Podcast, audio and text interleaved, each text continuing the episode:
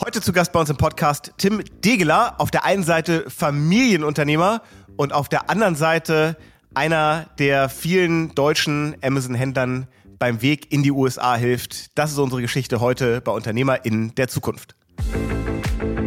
Herzlich willkommen zu UnternehmerInnen der Zukunft, dem Amazon-Podcast zum Marketplace. Wir hatten zum Beispiel letztes Jahr einen Launch, wo beides gestartet worden ist in den USA, sprich Webshop und Amazon. Aber man muss dazu sagen, Amazon ist eigentlich immer der Vertriebskanal unserer Erfahrung nach, auch gerade in den USA, der als erstes positiv wird ähm, und auch ein positives Ergebnis abwirft.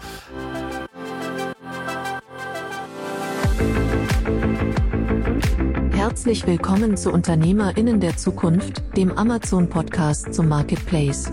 Wir stellen euch Menschen vor, die smart online handeln. Clevere Marketplace-Profis und erfahrene E-Commerce-Experten berichten offen von ihren Erfolgen und Fails. Und hier ist euer Gastgeber, Jan Bechler. Die heutige Podcast-Folge hat auf jeden Fall richtig viel zu bieten. Es geht um typisches Familienunternehmertum. Es geht darum, wie deutsche Marken und HändlerInnen eigentlich den Weg in die USA schaffen. Und vor allem geht es um unseren Gast, Tim Degeler. Moin, Tim. Moin, freut hey. mich hier zu sein. Schön, dass du dabei bist. Ähm, wo erwischen wir dich? Äh, ganz normal im Office. Das heißt, wo sitzt du? Frankfurt. Okay, also wir sind in Hessen und da ging auch eure Geschichte als Familienunternehmen los. Denn die Firma, die dir auch so den Weg ins Unternehmertum geführt hat, die hat eigentlich dein Vater gegründet. Richtig, genau. Da bin ich quasi dann während dem Studium schon eingestiegen. Erzähl mal, was, was macht ihr mit der Firma? Äh, also wir machen Reisegepäck für Geschäftsreisende und ähm, mein Vater hatte das schon seit längerem am Laufen und wir haben dann den Entschluss oder eher den Impuls gesetzt und dann gemeinsam den Entschluss getroffen, die Marke dem nochmal Leben einzuhauchen und Fokus drauf zu setzen und das eben übers E-Commerce. Also so ein bisschen äh, die kleine Version von Rimowa oder wie so die typischen Marken heißen. Richtig, richtig, genau. Er war da viel in der Gepäckindustrie unterwegs und hatte da immer mit anderen Projekten sein Augenmerk drauf, aber hat dann den Entschluss getroffen, doch nochmal das eigene Projekt wirklich mit Fokus voranzutreiben. Und ihr kommt ursprünglich aus dem stationären Handel? Nee, nicht unbedingt, aber aus dem Reisegepäck. Also äh, mein Vater kommt da viel von der Historie von Tumi und Rimowa und ähm, ist da eher im B2B-Bereich unterwegs gewesen als im, im Offline- oder Retail-Bereich. Ist das dann so, wie man sich so vorstellt im Familienunternehmen? Dann schon so als Teenager fängt man dann so ein bisschen mit vorbereitende Buchhaltung äh, zu machen, um sich ein bisschen was zum Taschengeld dazu zu verdienen und dann rutscht man so rein? Oder wie, wie war so deine ersten Berührungspunkte damit? Ja, das ist eine gute Frage. Ähm, meine Berührungspunkte waren eher in der Hinsicht, dass ich eher so als Endkundenperspektive diesen Prozess Onboarding ins E-Commerce begleitet habe ähm, und dann einfach ähm, ja mit meiner Jugendlichkeit da auch einen gewissen Fokus auf andere Punkte setze ähm, bei der Website-Gestaltung. Ja, also das war so einer der Punkte, wo es ganz extrem auseinandergegangen ist, so die Vorstellungen, was glaube ich aber auch einfach grundsätzlich so ein Generationsthema äh, ist. Und da haben wir uns, glaube ich, sehr gut ergänzt in dem Bereich. Aber dann war es so, dass du als Jugendlicher oder junger Mensch zu deinem Vater gegangen bist und gesagt hast, Papa, jetzt pass mal auf, hier irgendwie B2B, Großhandelsvertrieb, ähm, so geht's nicht weiter, das wird immer schwieriger, wir brauchen jetzt einen Shop. Ja, also der Shop-Impuls kam tatsächlich von ihm, aber ich habe dann eher gesagt, wir machen den Shop dann eher in der Richtung, als irgendwie in eine andere Richtung zu gehen oder vom Layout und ähm, von der Produktpräsentation. Darum ging es mir dann, äh, Content-Gestaltung, also letztendlich so das Ganze rund ums Marketing der Produkte. Aber es war tatsächlich am Anfang ein Shop und jetzt noch gar nicht Marktplatz. Richtig, genau. Wir sind mit einer Webseite gestartet, ganz klassisch in Deutschland und dann im zweiten Schritt kam erst Amazon dazu. Okay, das, wie lange ist das her? Das ist jetzt, wir sind gestartet äh, 2016. Und wie alt bist du jetzt? Ich äh, bin 29. Also so mit Anfang 20 hast du dich dann so auf das Thema gestürzt. Ähm, Richtig. Und das war alles so Learning by Doing oder hattest du irgendwo schon Praktika gemacht in dem Bereich? Wo kam so das, das E-Commerce und später dein Amazon-Wissen her? Ich habe schon Erfahrungen bei Praktikas äh, gesammelt ähm, und war da auch viel bei, bei Werbeagenturen, Marketingagenturen oder auch, auch Website-Agenturen, war da viel in diesem Kreativbereich tatsächlich unterwegs. Ähm, aber vieles war da auch Learning by Doing und einfach ein Gefühl zu haben, was für ein Verständnis hat mein Vater von der Brand, was möchte er vermitteln, um das dann eben auch auf der Website entsprechend zu vermitteln. Das war dann so quasi meine Aufgabe letztendlich. Okay, aber dann so wirklich, also echtes E-Commerce-Wissen und echtes Amazon-Know-how, das muss ja auch irgendwo herkommen. Learning by Doing, viel äh, recherchiert und viel Lerngeld bezahlt, beziehungsweise mein Vater. okay, was war denn so für euch damals bei diesem Wechsel des Geschäftsmodells weg von nur B2B hin zu Direct-to-Consumer? Was waren denn so die Dinge, die für euch total überraschend waren, wo ihr gesagt habt, das hätten wir gar nicht erwartet, äh, da sind Sachen ganz anders gelaufen, als wir vorher gedacht hätten? Ja, gute Frage. Also wir sind im eher hochpreisigeren Sortiment unterwegs mit unseren Produkten. Und da muss man sagen, ist war es für uns sehr schwierig, diese, diesen Übergang zu finden von Produkte offline in Person zu verkaufen versus im E-Commerce, wo man auch viel die USPs darstellen muss, was macht das Produkt besonders? Ähm, und was ist die Qualität dahinter, das letztendlich schön und irgendwie auch intuitiv zu vermitteln, das war für uns so der Knackpunkt. Ähm, und da haben wir eigentlich viel ausprobiert und uns aber auch viel bei Konkurrenz äh, äh, umgeschaut und letztendlich auch viel YouTube ähm, und diese ganzen anderen Quellen äh, für die Recherche genutzt.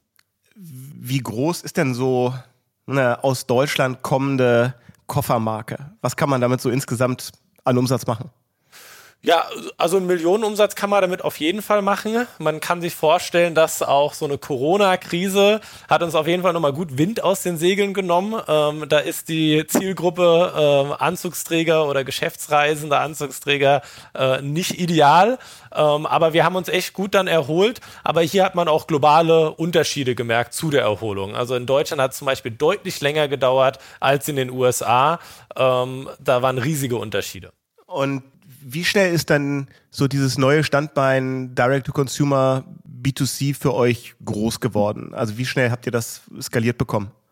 Also wir sind im ersten Jahr sehr gut gewachsen, äh, sehr stark auch, ähm, aber wir müssen auch sagen, dass die Internationalisierung, die heute bei uns eigentlich einen großen Marktanteil macht, also wir machen einen Großteil unserer Umsätze im Ausland, das hat wirklich erst so richtig ähm, Auftrieb bekommen mit Amazon auch.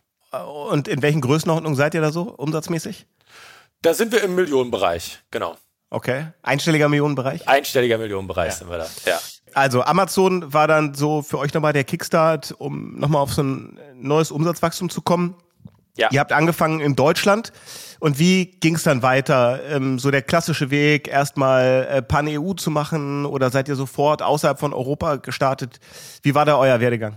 Ja, also wir sind tatsächlich am Anfang in Deutschland gestartet ähm, und hatten hier sehr interessante Lerneffekte, dass zum Beispiel Produkte, die wir sonst über den Webshop nicht verkauft haben, also günstigere Produkte äh, um die 20 Euro, die waren bei uns immer so ein Add-on im Webshop, lief auf Amazon als alleinstehendes Produkt bombastisch am Anfang und war auch gerade ein riesen Umsatztreiber für uns, äh, wo wir auch gemerkt haben, da gibt es große Unterschiede bei den Kunden auf Amazon, auf, auf der Website äh, und das im Positiven, dass wir andere Produkte stärker verkauft haben als im Webshop.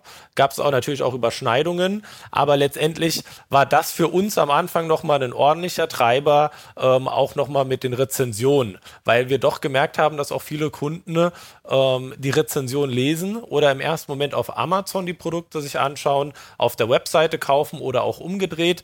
Ähm, aber das war auf jeden Fall für uns damals nochmal ein, ein treibender Faktor auch im deutschen Markt also Bewertungsmanagement ist ja was, was häufig von, von Händlern und Händlerinnen so ein bisschen vernachlässigt wird. Ähm, du sagst, für euch war das extrem wichtig. Verrat doch mal so ein paar Taktiken, wie ihr schnell viele positive Rezensionen aufgebaut habt. Das ist eine gute Frage. Ähm, also grundsätzlich ähm, fragen wir auch immer unsere Kunden oder ähm, gehen auf die Kunden zu. Gibt es ja verschiedene Möglichkeiten auf Amazon auch eine Rezension zu hinterlassen. Das hat uns auf jeden Fall am Anfang geholfen, aber mittlerweile gibt es ja auch Starthilfen wie das Weinprogramm, was wir eigentlich immer nutzen für jeden Produktlaunch, um da am Anfang diese kritische Masse an Rezensionen zu bekommen. Das benutzen wir eigentlich immer. Okay, muss man vielleicht einmal erklären für die Hörer und Hörerinnen, die es nicht kennen. Das Weinprogramm ist ein Programm tatsächlich von Amazon aufgelegt, wo man gemeinsam mit Amazon Produkte an Endkunden und Endkundinnen schicken kann, die das Produkt dann auch behalten dürfen und neutral bewerten sollen. Genau. Okay. Und dann ging's in welche Länder? Also wie, wie habt ihr dann nach und nach internationalisiert? Ja, das ist eine gute Frage. Also, wie du eben schon angesprochen hast, war die erste Low-Hanging Fruit für uns das europäische Ausland. Ähm, da haben wir uns dann Frankreich, UK, äh, überall versucht, aber da war dann eher UK und Frankreich, wo es bei uns als erstes losging. Und waren, ähm, das, waren das Länder, wo ihr im Offline-Handel schon verfügbar wart und auch eine Markenbekanntheit nein. hattet? Wir waren in diesen Ländern vorher nicht verfügbar, äh, keine Markenbekanntheit, keine Präsenz, äh, quasi das war der erste aktive Schritt. Natürlich konnte man auch von den Ländern über unsere Website kaufen, aber da kamen jetzt keine nennenswerten Bestellungen rein. Also Frankreich, UK und dann, wie ging es weiter? Für uns ging es dann tatsächlich weiter mit Japan, äh, weil äh, unsere Marke da historisch ganz gut gewachsen ist in der Vergangenheit über Kleinlederwaren etc dass wir ähm, über das Service Provider Network uns jemanden ges äh, gesucht haben als Importer of Record ähm, und haben die Produkte dann auch äh, auf Amazon Japan verkauft, haben uns wiederum jemanden für die Übersetzungen gesucht und ähm, ansonsten das Backend kann man ja alles im Englisch bedienen und das hat auch sehr gut funktioniert.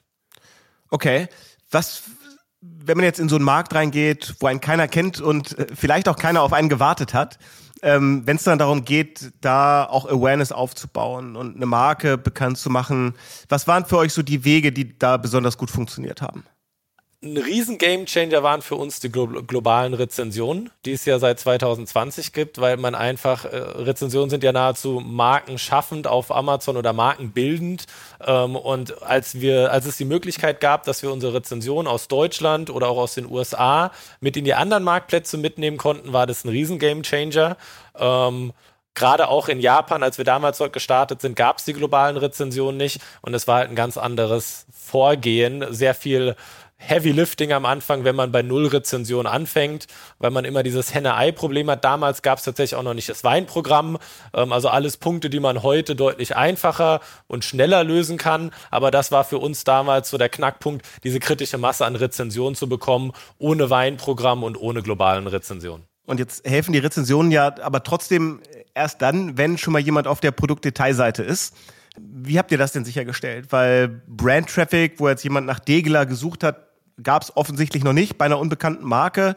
Das waren dann ganz klassische äh, Search-Ads auf eher generische Begriffe wie Anzugtasche, ähm, Aktentasche, Aktenkoffer und ähnliches. Richtig, genau. Also am Anfang sind wir da den generischen Weg gegangen, aber haben auch da ähm, dann Konkurrenten identifiziert, die teilweise ähm, noch hochpreisiger waren, ähnliche Produkte. Und das hat für uns immer gut funktioniert, ähm, Produkte zu identifizieren, die idealerweise hochpreisiger sind, aber einen ähnlichen Nutzen haben, dass man dem Kunden eine Alternative idealerweise auch noch günstiger präsentieren kann. Das hat für uns am Anfang in neuen Märkten immer sehr gut funktioniert, solche Produkte oder Brands zu identifizieren. Und dann kam irgendwann der Sprung äh, in den ganz großen Markt, nämlich in die USA. War ja schon häufig auch in diesem Podcast ein Thema, wie funktioniert das, wann funktioniert es gut, wann funktioniert es nicht. Ähm, wir haben Beispiele gehabt, wo es sehr gut funktioniert. Wir haben aber auch den Johannes Kliesch von Snox gehabt, bei denen es im ersten Anlauf nicht funktioniert hat. Wie waren so eure Erfahrungen, als ihr euch dieses vermeintlich dicke Brett vorgenommen habt? Ja, also tatsächlich sind wir in die USA erst rein über den Webshop und hatten auch einen reinen US-Webshop aufgesetzt. Und das hat auch nicht so gut funktioniert. Und ähm, wir sind dann in Anlauf über Amazon gegangen. Und ähm, das hat für uns deutlich besser funktioniert. Und wir begründen uns es darin, dass einfach Amazon auch eine Trusted Brand ist. Also wir haben auch nicht direkt den Schritt gemacht, das Fulfillment in die USA zu ziehen, weil wir halt recht kompakte, leichte Produkte haben, die sich mit dem Preissegment auch per Luftfracht sehr gut ähm, ähm, starten lässt zumindest. Und das war auch unser Ansatz. Wir haben nur dann gemerkt, dass mit einer unbekannten Brand, die aus Deutschland kommt, aus Deutschland verschickt, bei dem Konsumenten beim Kauf eben viele Risiken und Fragen aufkommen. Was passiert mit der Retoure, ähm, was ist mit dem Kundensupport etc., dass das dann eben dazu geführt haben oder dass der Kauf nicht abgeschlossen worden ist. Und das ist auf Amazon eben anders. Hier kennt jeder Kunde ähm, oder gerade jeder Prime-Kunde den Ablauf bei Amazon, wenn man nicht zufrieden ist, ähm, die Retoure, man kriegt sein Geld zurück. Das ist einfach dieser Trusted Brand-Faktor, der uns dann ähm, die, die Infrastruktur oder auch die Grundlage gegeben hat, ähm, auch wirklich den Markt aufzubauen. Und dann seid ihr klassisch über FBA gestartet in den USA mit wie vielen Produkten? Wir sind am Anfang ganz lean gestartet mit einer Handvoll Produkten ähm, und haben das dann Stück für Stück ähm, ergänzt. Ähm, sind also haben erstmal die Bestseller genommen, haben die in den USA aufgesetzt und ähm, sind dann Stück für Stück haben wir das äh, immer erweitert. Das heißt, wie viele Asins habt ihr heute in den USA? Wir haben heute in den USA knappe 20 äh, Asins. Ist das euer wichtigster Markt mittlerweile? Die USA auf jeden Fall, ja. Okay. Da habt ihr viel gelernt und dann habt ihr euch überlegt, ähm, USA scheint immer ein dickes Brett zu sein, aber ihr habt verstanden, wie es geht. Also könnt ihr dieses Wissen jetzt auch nochmal ganz anders monetarisieren, indem ihr das nämlich als Dienstleistung auch anbietet für, für andere Marken. Erzähl mal, wie es dazu gekommen ist und was da genau auch euer Service ist.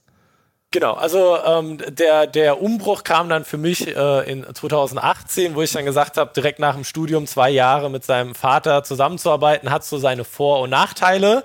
Ähm, aber ich wollte einfach nochmal meinen eigenen Weg gehen und ähm, also wir machen das nach wie vor auch fürs Familiengeschäft und ähm, bieten oder machen das gleiche wie vorher auch, nur bieten quasi das Amazon-Geschäft ähm, auch für andere Unternehmen an.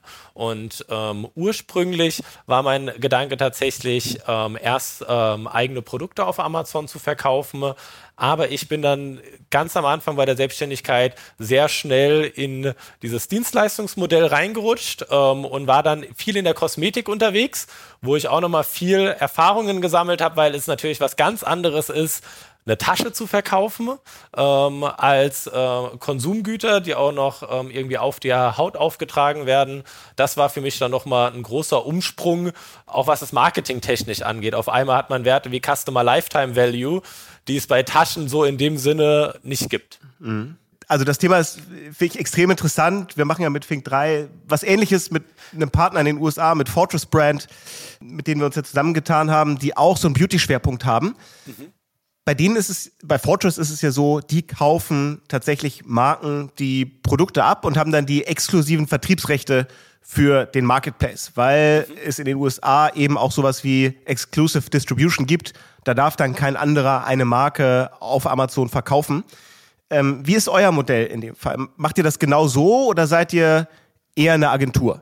Ja, das ist eine sehr gute Frage. Wir haben zwei verschiedene Modelle. Wir haben einmal ein Agentur-Dienstleistungsmodell ähm, als One-Stop-Shop-Lösung. Das heißt, letztendlich gibt es immer ähm, zwei Schritte, die vor dem Amazon-Start äh, vonstatten gehen. Das ist einmal der Legal-Check, wo die Verkehrsfähigkeit der Produkte geprüft wird, einmal die Ingredients und einmal dann noch die Claims. Und das zweite ist dann immer die Logistik. Ne? Dass die Ware Ex-Works in Deutschland verzollt, verschifft, versteuert, ähm, dann in den USA beim Zwischenlager liegt. Und von diesem Zwischenlager in den USA beliefern wir dann das FBA Warehouse. Und das ist quasi immer so unser Prozess. Da gibt es natürlich noch viele Schritte zwischendrin, ähm, aber letztendlich haben wir so eine One-Stop-Shop-Lösung aufgebaut, wo wir quasi von der Idee, dass jemand in die USA gehen möchte, dass wir diesen Legal-Check einmal abdecken können, die Logistik und dann aber auch letztendlich das Verkaufen auf Amazon. Ähm, und dann haben wir noch ein zweites Modell, das ist eher was für den Lebensmittelbereich oder Nahrungsergänzungsmittelbereich, wo wir die Ware auch ähm, kaufen, aber zu Preisen, dass quasi kein Distributionsmodell stattfindet. Am Ende vom Tag ist es auch ein Dienstleistungsmodell, nur wir bieten quasi noch einen Legal Firewall Service mit unserer Inc., die in, in Los Angeles sitzt, ähm, bieten wir quasi nochmal so eine Zwischeninstanz ähm, als Importer of Record an, dass wir quasi auch auch ähm, als Gesellschaft die Ware importieren und damit der erste Ansprechpartner für die FDA sind, äh, wenn es um irgendwelche Claims gibt, um einfach so eine Zwischeninstanz zu sein zwischen den Herstellern. Wenn jetzt eine Marke sagt, ich will in die USA, aber ich traue es mir selber nicht zu, äh, der Tim und sein Team sind da der richtige Ansprechpartner. Was, was für Kriterien muss man mitbringen? Ab wann seid ihr, äh, ist das für euch interessant?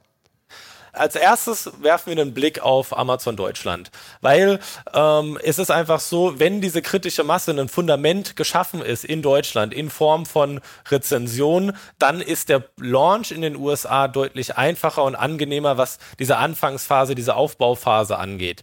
Wenn man jetzt noch gar nicht auf Amazon aktiv ist, dann würden wir wahrscheinlich erstmal grundsätzlich davon abraten und würden sagen, ähm, erstmal ein Fundament schaffen, weil als New Brand, als Newcomer in die USA mit null Rezension äh, ist einfach sehr tough. Also da braucht man schon einen langen Atem, um da wirklich das Geschäft von Scratch aufzubauen. Und hier ist wirklich äh, die Herangehensweise eine ganz andere, wenn man schon tausende Rezensionen hat. Äh, und das ist, wonach wir schauen, ist hier schon ein Fundament da in Deutschland, was man mitnehmen kann in die USA und dann auf einem anderen Level auch letztendlich anfangen kann. Okay, das heißt, ihr managt aber immer den Seller-Account eures Kunden. Es läuft nicht über euren Seller-Account.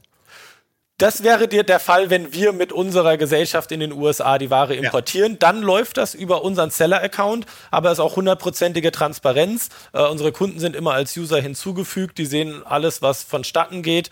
Ähm, und nur in diesem Fall geht es dann über unserem Seller-Account. Und äh, euer Geschäftsmodell ist das dann quasi ein Kommissionsmodell, dass ihr x Prozent vom Umsatz bekommt oder lasst ihr euch einfach nach Arbeitsstunden und Aufwand bezahlen? Nee, wir haben in der Regel äh, immer ein Umsatzbeteiligungsmodell mit einer Staffelung, die degressiv dann ist.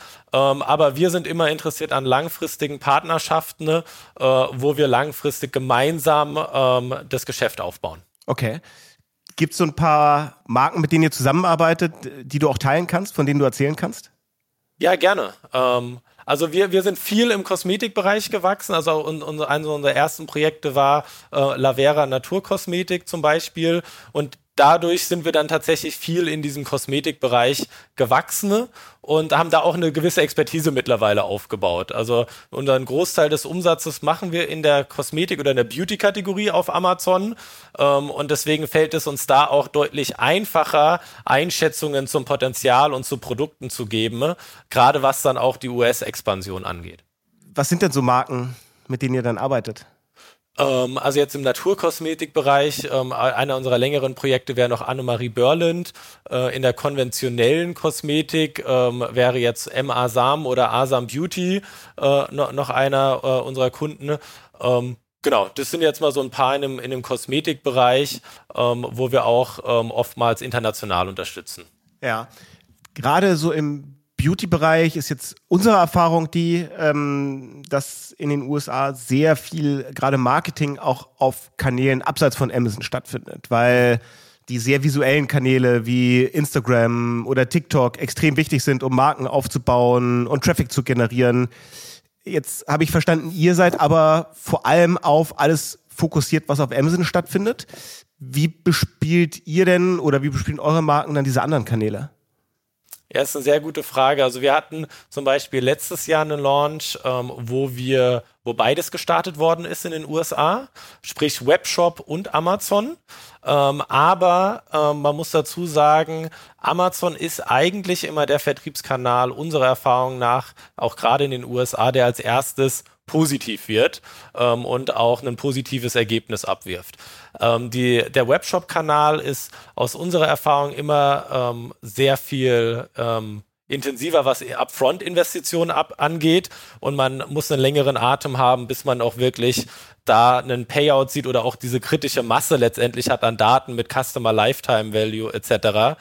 Das dauert in der Regel länger. Also wir haben äh, letztes Jahr einen, äh, unseren besten Launch hingelegt und bei dem Projekt wurde zum Beispiel dann jetzt erstmal übergangsweise der Webshop wieder eingestellt, weil der sehr defizitär war und der Amazon-Kanal sehr positiv.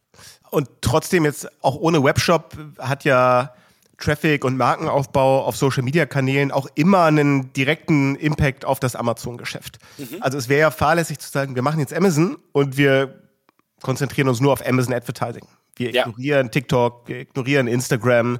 Ähm, habt ihr dann Partner, die das anbieten? Sagt ihr den Marken, das müsst ihr selber organisieren? Ist das für euch vielleicht als auch ein Entwicklungsfeld, wo ihr euch reinentwickeln könnt, um das um Marken da eben noch umfassender unterstützen zu können? Ja, also wir selbst bieten es nicht an. Also wir sagen, Amazon, das ist unser Bereich der Expertise, da, da bleiben wir bei unserem, das, was wir kennen und können. Ähm, aber bin ich absolut bei dir, das äh, Thema Social Media ist ähm, immer wichtiger, dann aus unserer Sicht eher am zweiten Schritt, wenn man schon diese diesen ersten Schritt über Amazon gegangen ist. Ähm, und da können wir dann Empfehlungen machen zu, zu Agenturen oder Partnern, äh, auch in den USA. Ähm, aber oftmals ist dann auch, wenn dieser erste Schritt über Amazon getan ist und man eine, eine kritische Größe erreicht hat, dass die Unternehmen dann sagen, sie wollen auch ein Team vor Ort aufbauen oder den ersten Mitarbeiter rüberschicken und das dann auch irgendwo in-house machen. Oder oftmals wird es dann auch vom Social Media Team in Deutschland erstmal bespielt am Anfang. Ähm, aber es ist auch gar nicht ähm, selten der Fall, dass wir rein auf Amazon starten und das, was fürs zweite oder dritte Jahr ist. Was sind so die größten Sorgen oder die größten Blocker, die so deutsche Marken oder europäische Marken haben, wenn sie über die USA nachdenken? Das heißt ja immer, es ist so schwierig und so kompliziert, aber es gibt so viele Beispiele, wo es dann doch gut funktioniert. Wo sind aus deiner Erfahrung die größten Sorgen und wo kannst du diese Sorgen vielleicht auch nehmen? Also ich würde sagen, die Abstand, mit Abstand die größte Sorge, die deutsche äh, Unternehmen haben, wenn sie daran denken, in die USA zu gehen, ist das ganze Legal-Thema. Ne? Äh, also jeder hat irgendwie schon von Rechtsstreitigkeiten gehört, die dann irgendwie in Millionen oder hunderte Millionen Höhen gehen, Class Action Lawsuits und so weiter und das ist dann immer so das Erste, was im Raum steht. Ja? Ähm, und das ist ein Punkt, den kann man eigentlich ganz einfach lösen über sogenannte Liability Insurances, äh, wo man einfach eine Versicherung ein, äh, abschließt und das Schöne bei diesen Liability Insurances ist auch, dass die sich nach dem Umsatz richten. Das heißt, wenn man am Anfang keinen Umsatz hat, ist diese Liability Insurance liegt in der Regel bei paar hundert Euro und diese Fee jährlich wächst dann halt eben mit dem Umsatz, den man dort generiert. Aber äh, das ist ein sehr schönes Modell, wo man ähm, sicher gehen kann, dass da nichts passiert oder weitestgehend sicher gehen kann und ähm, aber auch keine großen Kosten generiert anfangs. Und letztendlich kann ich nur aus unserer Sicht sagen, dass wir in den letzten sechs Jahren noch kein einziges Legal-Thema hatten in den USA, also wirklich noch gar nichts. Ähm, also toi toi toi bisher. Da hatten wir in Deutschland schon wenig, äh, deutlich mehr Erfahrungen mit irgendwelchen Abmahnvereinen, müssen wir sagen. Äh, okay, okay. Wie eng arbeitet ihr denn zusammen bei Amazon mit dem Global Selling Team, die ja eigentlich auch genau dafür da sind, ähm, deutschen Händlerinnen und Händlern beim Markteintritt in den USA und, und anderen Auslandsmärkten zu helfen? Die müssten ja. ja eigentlich für euch ein sehr enger Partner sein. Genau, sind sie auch. Also eigentlich jedes Projekt, was wir aus Deutschland in die USA starten, ne, äh, arbeiten wir mit dem Amazon Global Team entweder in Berlin oder in Seattle zusammen. Weil die dann auf euch zukommen und sagen, ich habe hier eine Marke, die möchte in die USA, helft denen mal? Oder weil ihr eher auf die zugeht und in bestimmten Bereichen euch doch mal Unterstützung holt? Genau, das ist dann eher, dass wir dann ein neues Projekt haben und dann sagen, hey, ähm, lasst uns hier zusammenarbeiten. Genau. Beschreibt mal, wie Amazon dann oder das Team dann, äh, das Global Selling Team dabei auch hilft. Also was machen die konkret? Also le letztendlich hat man einen Sparringspartner für den ganzen Onboarding-Prozess und hier gibt es auch einfach in den USA sehr viele Sachen, die US-spezifisch sind. Ja, also ein Beispiel zum Beispiel ist Pestizide kann man auch nur als US-Unternehmen verkaufen. Ähm, und das sind so Sachen, die findet man jetzt nicht irgendwie ähm, sofort, wenn man das mal googelt oder im Seller-Forum irgendwie danach sucht. Ähm, also sie sind da sehr im Detail ähm, drinne, was, was produktspezifische Anforderungen zum Beispiel angeht. Aber letztendlich für uns eine Riesenunterstützung ist dieser ganze Onboarding-Prozess, weil gerade da äh, kann es hier und da mal haken und da ist es einfach enorm wichtig, dass man jemanden ähm, im Boot hat, der da auch wirklich ähm, unterstützend äh, und tatkräftig einem zur Seite steht. Okay. Die USA sind ja deshalb, wirken immer so attraktiv, weil es halt so ein riesengroßer Markt ist ähm, und einfach wahnsinnig äh, viel Geld in diesem Markt ist. Und gleichzeitig ist ja auch mal die Vermutung, der Markt ist so wahnsinnig wettbewerbsintensiv ähm, und viel kompetitiver als europäische Märkte. Wie, wie ist so dein Blick da drauf? Teilst du das? Ja, also ich würde auf jeden Fall sagen, oder was, was viele deutsche Unternehmen oftmals unterschätzen, dass in den USA keiner auf einen gewartet hat. Und dann werden oftmals so Top-Down-Rechnungen angestellt, wenn ich nur 0,1 Prozent der Marktanteile etc. habe, dann ist das alles schon super. Also ich teile die, die Meinung, dass die USA äh, deutlich kompetitiver sind. Ähm, aber ähm, was dem Ganzen gegenübersteht, ist halt auch, dass das Volumen deut deutlich größer ist. Ne? Also je nach Kategorie ist es mal 10 mal 15 vom deutschen Markt, manchmal auch mehr oder weniger. Ähm, aber da ist einfach so viel mehr Musik in dem Markt drin, äh, dass das das auch wieder kompensiert. Man muss sich einfach nur bewusst sein, es hat dort niemand auf einen gewartet. Es gibt auch hier eine gewisse Aufbauphase. Ähm, aber was wir gelernt haben, ist, man kann auch rein über Amazon ähm, in absehbarer Zeit äh, ein profitables Geschäft aufbauen. Und ihr übernehmt dann für eure Marken auch das ganze Thema äh, Logistik, habt da mittlerweile eigene Warehouses oder Warehouses, wo ihr Mitmieter seid? Nee, das machen wir über einen Partner, der auch wieder nur Logistik macht. Ähm, der sitzt, also ist tatsächlich auch ein Deutscher, der mittlerweile in, in den USA lebt, was auch nochmal die Kommunikation vereinfacht und wir haben einfach gemerkt, wir brauchen auch einfach einen Partner, der unsere deutschen Kunden abholt, weil für die meisten ist es tatsächlich auch der erste Schritt in die USA zu gehen und dann fängt es halt schon bei den logistischen Anforderungen an, andere Paletten ne, etc., ähm, dass hier die Anforderungen alle passen und da brauchen wir auch einfach einen Partner, der äh, unsere Kunden da im Detail abholt. Sag mal, für, für wie viele Marken arbeitet ihr mittlerweile? Wir arbeiten mittlerweile international so für 50 Marken und haben aktuell so 10 Projekte in den USA spezifisch. Aber was heißt das? 50 Marken und 10 Projekte? Oder also zehn Marken in den USA, die wir okay. betreuen und, und 50 Marken, äh, die wir insgesamt so im Portfolio haben. Okay, weil ihr, weil ihr nicht nur USA macht, sondern auch genau. andere. Okay. Genau. Okay. Also oftmals ist tatsächlich auch für deutsche Unternehmen ähm, in den USA, dass wir da dort starten, ähm, weil man da auch nichts verbrennen kann. Sprichwort ähm, Offline-Vertrieb und, und Offline-Händler. Ähm, und dann sehen sie, wie es in den USA funktioniert und dann kommt man doch wieder in Deutschland auch zusammen oder in Europa. Das ist tatsächlich oftmals der Weg. Ja, okay. Wie kommst du denn an deine Kunden? Es ist ja eine sehr spezifische Dienstleistung. Ähm, ist das dann alles Word of Mouse, gerade wenn man so in einer Branche spezifisch unterwegs ist? Ja, ähm, also mittlerweile ist es sehr viel Word of Mouth, ähm, auch einfach dadurch, dass wir dann mittlerweile auch ganz coole Cases haben in dieser spezifischen Branche. Das hilft natürlich dann auch über die Zeit. Ähm, aber am Anfang hatte ich auch ähm, einen Geschäftspartner ähm, mit oder mit dem Geschäftspartner ist es sehr gut, hat es sehr gut funktioniert, ähm, weil ich auch sehr jung gestartet bin ähm, und mit äh, 24, 25 ähm, dann so Internationalisierungsprojekte, ähm, das, äh, da wird man schon speziell angeschaut bei äh, traditionellen deutschen Mittelständlern.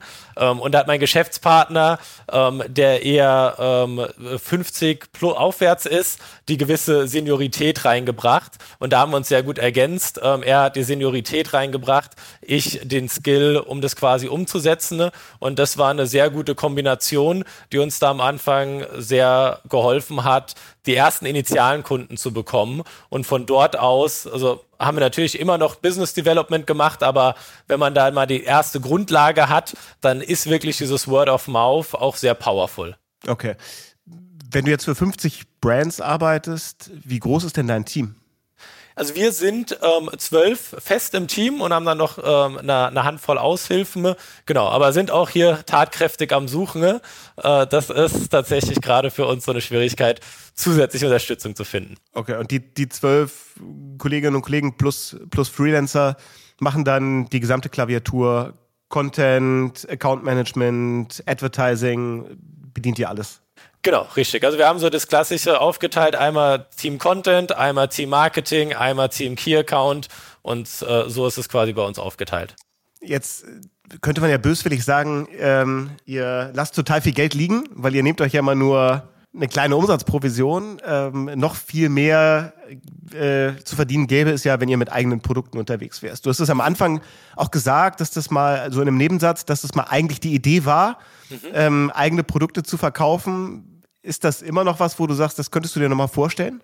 Ja, also sind wir auch gerade dabei. Wir okay. haben vom halben Jahr jetzt das erste Projekt auch in den USA gestartet ähm, und äh, sind da jetzt mit der eigenen Brand äh, seit acht Monaten unterwegs. Okay, was, was für eine Brand, was für Produkte? Äh, es ist ganz interessant, das kam mit meinem ur ursprünglichen Amazon-Mentor zustande. Ähm, das sind Airplants. Ähm, das sind Pflanzen, die brauchen keine Erde. Also es sind lebende Pflanzen. Sourcen wir in Guatemala, sind sehr klein, kompakt, aber halt auch sehr widerstandsfähig, ähm, was es halt gut macht zum Verschicken. Und der einzige Nachteil ist halt, man kann nicht FBA nutzen. Ähm, das heißt, man muss die ganzen Operations selbst aufbauen, ähm, was aber wiederum auch den Vorteil hat, dass die Competition ähm, deutlich niedriger ist als in anderen Kategorien. Und ich vermute, es gibt noch ein paar mehr Pläne für, für weitere Produkte. Richtig, ja. Jetzt erstmal eins äh, ordentlich groß machen. Also da sind wir echt super gestartet. Ähm, also wir sind jetzt schon im sechsstelligen Umsatzbereich. Man muss aber auch dazu sagen, ähm, alles an, an Profit geht straight ins Amazon Advertising. Ähm, und da ist jetzt erstmal Wachstumskurs, aber ähm, da sind noch andere Projekte in der Pipeline, ja. Dein eigenes Business, ist das heute schon größer als das vom Papa? Fast. Fast. Okay. Aber wir sind ziemlich nah beieinander, ja. ja. Okay, und dein Vater guckt da schon stolz drauf, was, was der Sohn jetzt macht? Oder es dem eigentlich lieber, wenn er weniger arbeiten müsste und du komplett das, äh, das äh, Reisegepäcksgeschäft machen würdest? Nee, das glaube ich gar nicht, weil ich glaube, dadurch, dass wir jetzt hier auch eine, eine echt ein kompetentes Team aufgebaut haben, ähm, dass man halt auch sieht, dass wir jetzt Leute im Team haben, wo die Sachen, die ich früher gemacht habe, dass ähm, Kollegen von mir das einfach besser machen. Und das ist irgendwie so das Schöne daran, wenn man dann sieht, irgendwie so, dass das Team entwickelt sich alles und ähm, man dann irgendwie auch von dieser Schwarmintelligenz profitiert und Sachen besser, anders gemacht werden, als man sie selbst irgendwie machen würde. Dann erzähl noch mal, äh, so Vater, Sohn zusammenarbeiten. Du hast am Anfang so gesagt, ein paar Dinge sind gut, ein paar sind auch schwierig. Ähm, das gibt's ja häufiger, ne? So dieses Thema Unternehmensnachfolge und dann mit den Eltern, die es vielleicht mal aufgebaut haben, zusammenzuarbeiten. Gibt's da irgendwie Learnings, die du teilen kannst? Ja, ich meine, man kennt's ja, es ist halt letztendlich, ähm, das war auch noch zu einem Zeitpunkt damals, da habe ich mit meinen Eltern zusammen gewohnt. So, und wenn man sich dann irgendwie tagsüber die ganze Zeit sieht, abends auch noch. Ähm, und ähm, man, man kennt es ja von, von daheim, ne? die, die Gespräche oder wenn es dann irgendwie ans Eingemachte geht und man hat ja dann oftmals andere Meinungen, gerade bei Generationsunterschieden, ähm, dass es schnell hitzig wird, ne? was eigentlich nicht notwendig ist, ne? weil einfach dann die Emotionen und ach Mensch, Papa und hier, du und also es ist ja letztendlich unnötig, dass man sich dann selbst so da reinsteigert. Und es beruht dann auf so einer Gegenseitigkeit und dann wird aus einer ganz einfachen Unterhaltung schnell eine hitzige Diskussion. Aber danach nimmt man es auch nicht ernst. Aber das macht es halt einfach letztendlich nicht einfacher, würde ich sagen. Okay, aber irgendwann, wenn der Papa keine Lust mehr hat, dann wirst du das mit übernehmen? Ja, ja, das auf jeden Fall. Okay. Sehr gut, Tim. Äh, vielen Dank. Ähm, ich glaube, in der Folge steckt richtig was drin, weil dieses Thema USA immer wieder kommt und ihr scheint zu denen ge zu gehören, denen das wirklich gut gelingt, ähm, die da viel verstanden haben, äh, wie man es wie man's erfolgreich macht. Ähm, danke, dass du das so geteilt hast. Natürlich gibt's auch an dich die Frage, die wir immer stellen, ähm, nicht nur wie viel du auf Amazon selber verkaufst, sondern wie viel du auch selber einkaufst. Also wie häufig äh, Klingelt der Paketbote bei dir so? Also mittlerweile oft, aber ich muss gestehen, tatsächlich den Kund das Kundenkonto habe ich erst ungefähr einem Jahr, nachdem ich meine Agentur gegründet hatte, eröffnet, um dann auf Amazon Produktlabels zu kaufen, um für einen Kunden die Produkte zu labeln. Ähm, aber tatsächlich mittlerweile immer öfters. Ähm, aber am Anfang sehr zögerlich, ging halt alles nur über Papas Account. Ähm, aber mittlerweile Zweimal die Woche mindestens. okay, okay, okay. Also so um ungefähr 100, äh, 100 Bestellungen im Jahr. Richtig, richtig, ja, ja. Okay. Und sag mal sonst so, außer Amazon, was ist so dein Go-To-Shop? Also da muss ich sagen, bin ich eigentlich sehr markentreu. Also ich kaufe sehr gerne beim Hersteller direkt ähm, und habe so jetzt eigentlich keinen Markenshop äh, in, in dem Sinne. Ich kaufe immer gerne beim Hersteller direkt. Alles auch wenn es irgendwie ein Euro oder zwei teurer ist, aber da bin ich sehr loyal, muss ich sagen. Sehr gut, Tim. Äh, vielen Dank, ähm, dass du das geteilt hast. Noch mehr Stories wie die von Tim gibt es natürlich alle 14 Tage hier im Podcast und unter amazon.de slash podcast. Tut uns, tut euch einen Gefallen. Äh, abonniert diesen Podcast überall, wo es Podcasts gibt und dann hören wir uns in 14 Tagen wieder. Tim, vielen Dank, äh, dass du unser Gast warst heute. Ja, vielen Dank. Hat viel Spaß gemacht. Ciao, ciao. Ciao.